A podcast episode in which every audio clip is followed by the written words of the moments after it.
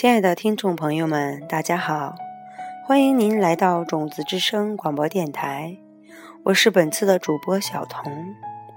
今天我将继续为您分享《冥想的艺术》这本书里的第二十八章节“专注于上师”这部分内容，希望能给您带来帮助。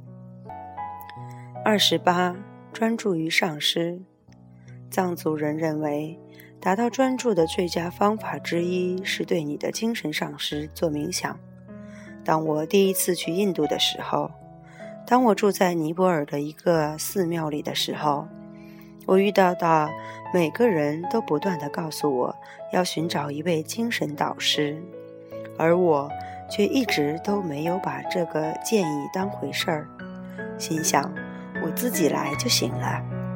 可是后来我回到家里。把我以为已经学会了的东西都丢掉了。这时候我才意识到，我其实不能自己来，我需要帮助。于是我开始在心里搜寻一位合格的精神导师，也就是藏族人所说的喇嘛，或印度人所说的古鲁。在西方社会里，我们对这种事情不太相信。因为我们成长的文化环境里，并不重视谦卑和服务，我们害怕被利用，害怕失去自己的独立身份。可是有些事情，如果不做一点投降，那是学不会的。让我来给你稍稍解释一下精神导师和学生之间的关系吧。这种关系就像是师傅和徒弟的关系。在以前，如果你想成为一名铁匠，你会去找一位铁匠师傅，你到他那里和他说：“让我来给你义务打杂六到十二年，我给你做所有的脏活，我来给你打水，我来给你大扫除，请您交给我您所知道的东西，您只需要给我一日三餐和一张床铺就行了。”于是师傅答应教你。你就跟着他观察学习，直到你和师傅一样能干。然后有一天，他把你赶出去，告诉你要去自立门户，开一家自己的铁匠铺。你就照他说的去做了。现在你成了铁匠师傅，迟早有一天，一个年轻的男孩会找上你的门，请求你把这门手艺教给他。这时候，你发现收徒弟的麻烦比好处多。但是，因为有人在过去那么慈悲地培养你，你觉得你必须将知识传授给别人，以回报这份慈悲，所以你就答应了。于是，这个传承要便继续下去。这个师生传承体系在西藏已经有好几个世纪的历史了。这个体系不但保存了书本知识，而且还保存了那些选择进入这种关系的人们所得到的真正觉悟。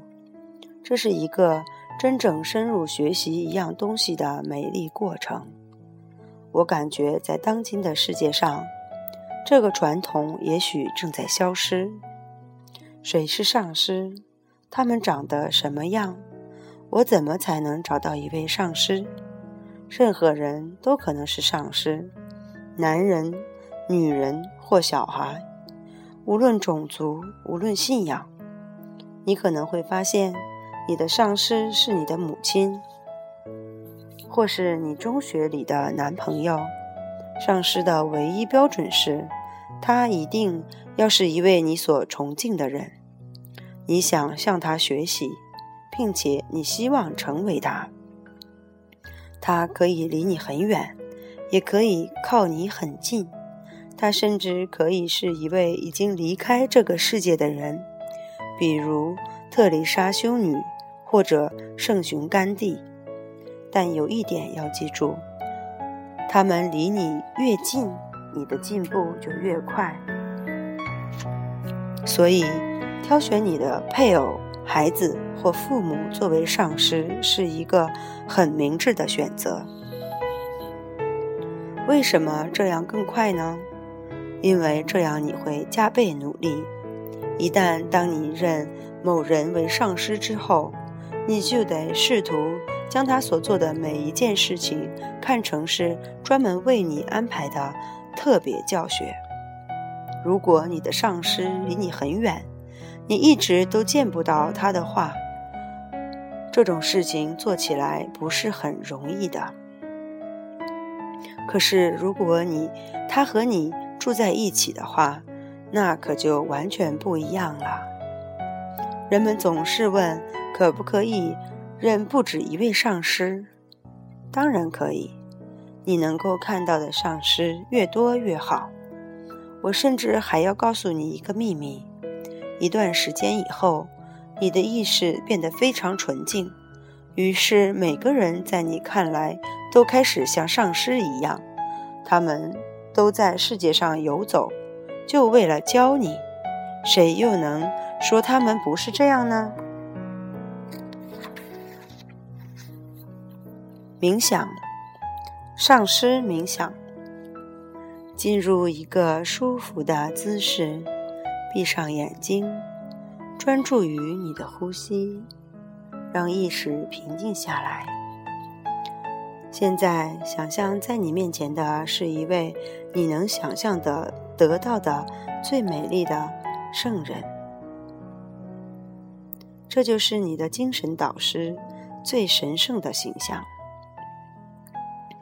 他的身体是光做成的，发出柔和的光芒，把所有的细节填充到这个身体里。他的脸庞，他的姿势，他的衣服，试着感觉他身上散发出的温暖。和纯洁甜美的气味，他怀着对你的最深的爱，向下望着你。他真高兴能和你在一起。你看到他的身体发出光芒，这就是他对一切众生的爱的体现。相信这位天使真的坐在你面前，看着他的眼睛，安静的和他在一起。试着将你的意识专注于你面前的这位圣人，不要让他游离到任何其他地方去。用你的心和所有感官来专注，他对你显得越真实，专注起来就越容易。为了完成这个冥想，首先要供养上师，感谢他的到来。你祈愿自己心里也能有和他同样的爱，把这个愿望供奉给上师。你还要希望自己能成为像他一样的天使，把这个愿望也供奉给上师。天使听到了你的请求，慢慢的在你面前向上升起。他转过身和你面对同一个方向，然后开始缩得越来越小。直到它变成一个微小的光球，这个天使的光球落到你的头顶上，然后慢慢的融入你的身体，安住到你的身体里。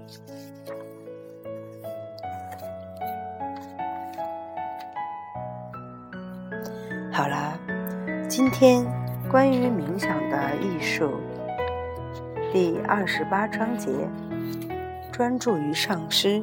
这部分内容就分享给大家了，非常感谢您的聆听和守候。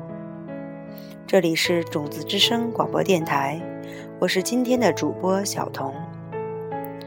愿您通过这二十八章节的学习，可以找到您的上师。